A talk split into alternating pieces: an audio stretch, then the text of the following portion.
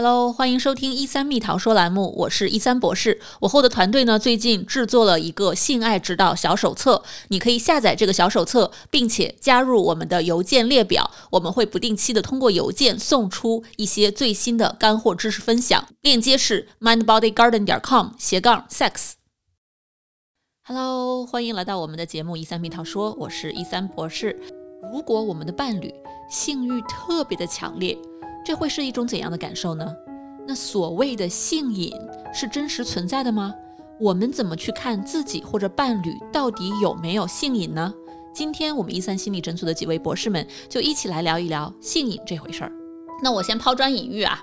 我先跟大家分享一个很有趣的巴西的一个相关案例。曾经巴西啊有一个女生被诊断为 hypersexuality，其实就是我们今天所说的性成瘾的一个词儿之一。那他自己的症状呢，是觉得没有办法去抗拒他时不时就会有的这样的性冲动，所以他每天需要多次的去自慰，包括甚至在公司上班的时候，他都要看 A 片去自慰。公司发现之后，觉得这样的一个行为影响他的工作效率，就想要开除他。结果呢，他就把公司告上了法庭。最后法庭宣布啊，因为他是被临床正式诊断为性成瘾症的。那么，巴西那边的法律认为这是一个医学上的病症，是受到巴西那边的法律保护的。所以，他们最后打完官司，这个法庭是要求这个公司配合他的这样的一个医疗的需求，不但不能开除他，还要允许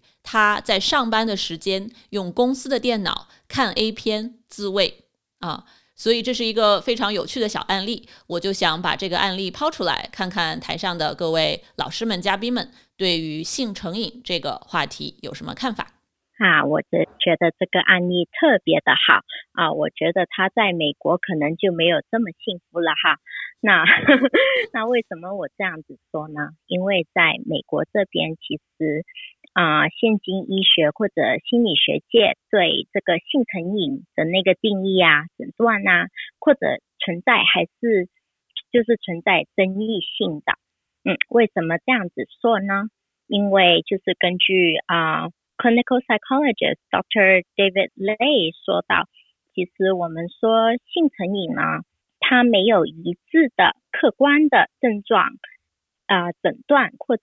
啊治疗的方案，而且每个文化对性瘾的那个定义也不同，所以我在想，哎，是不是在巴西就有这个啊 diagnosis，而且美国没有？我们可能也有看过一部电影，就是那个《Nymphomania》女成瘾者这这部电影里面的那个女女女主人公，也是我们公认的女女性瘾者。对吧？还有我们另外有看一一一个 movie，就是 Don John，就是一个很很爱打飞机，然后啊影响到他自己的性生活的一个男生。这个性瘾其实是一个比较难聊的一个话题啦，因为就是每个文化。地域的不同啊，对这个定义也不一样。哎，谢谢 Margaret 博士的分享。性瘾这个主题在性心理治疗的领域有非常非常多不同的声音啊，哪怕是都是有执照的性治疗师，大家的这个观点也是不一样的。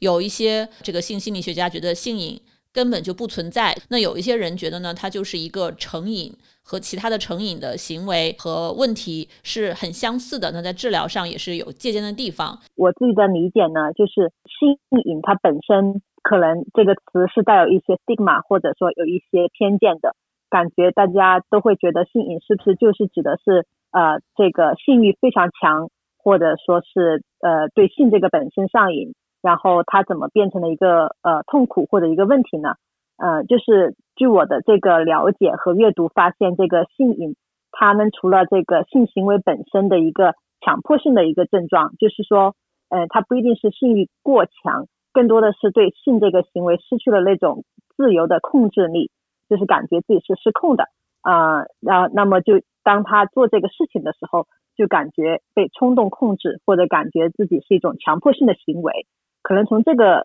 角度来理解的话呢。所谓的性成瘾，它其实跟其他的一些精神啊疾病它有可比性，比如说一些强迫症的症状，或者一些焦虑啊，或者一些嗯，就像饮食障碍等等的，就是当我们对自己的生理需求有一个自己的要求，然后生理需求不能控制达到自己的这个标准或者要求的话，就会啊产生更多的这个呃心理苦恼。所以我想提供这样的一个角度的理解，性瘾就是它性瘾本身是一方面，但是这个呃刺激的或者说在上面以上的这个心理需求或者心理压力，对于这个性瘾失控的这个方面，可能是呃大多数这个。呃，心理痛苦的一个来源，或者说很多人他在享受了这个性快感之后，嗯，可能面临的，比如说性快感之后的这种空虚，或者自责，或者负疚、羞愧等等，啊，以及自己失控的这种感觉，可能带来的这种精神痛苦大于这个性本身带来的痛苦。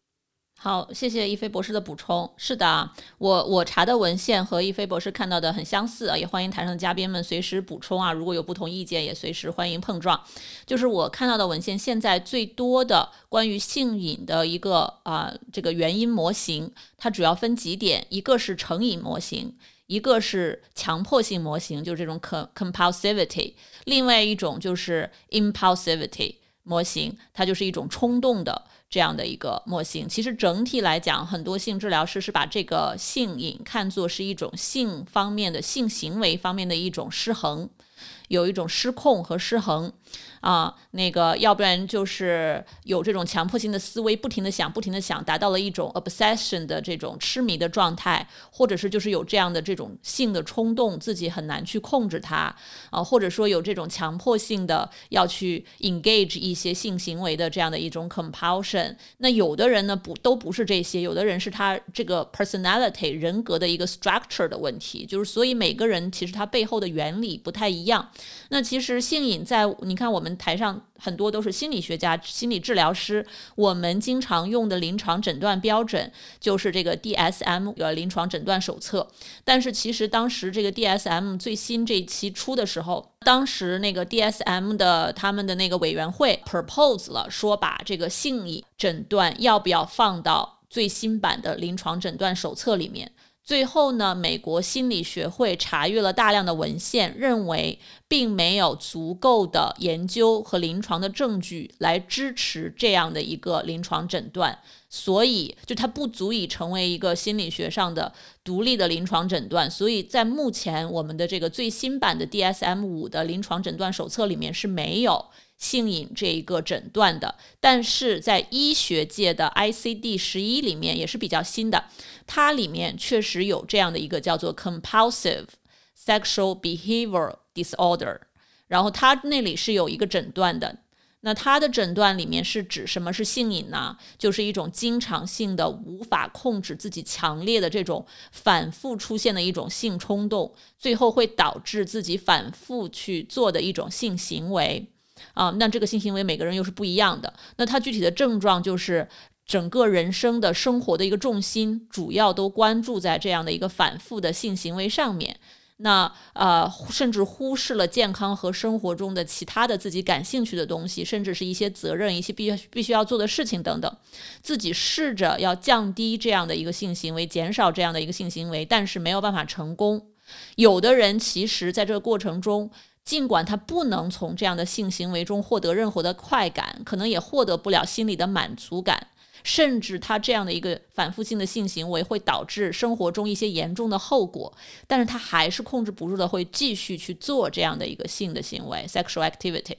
而且这个呢已经持续了六个月以上，并且让自己深受困扰，给自己造成了很大的这种心理的压力，甚至损害了自己。平常的一些日常的功能啊，那这个是呃他的这个医学上的一个性瘾的标准，但他这里面排除了性癖症，或者也有人翻译成非典型性偏好，这个就是我们可能下一期啊，或者下下期到时候会最近会开房专门聊的，就是性癖好这这个方面，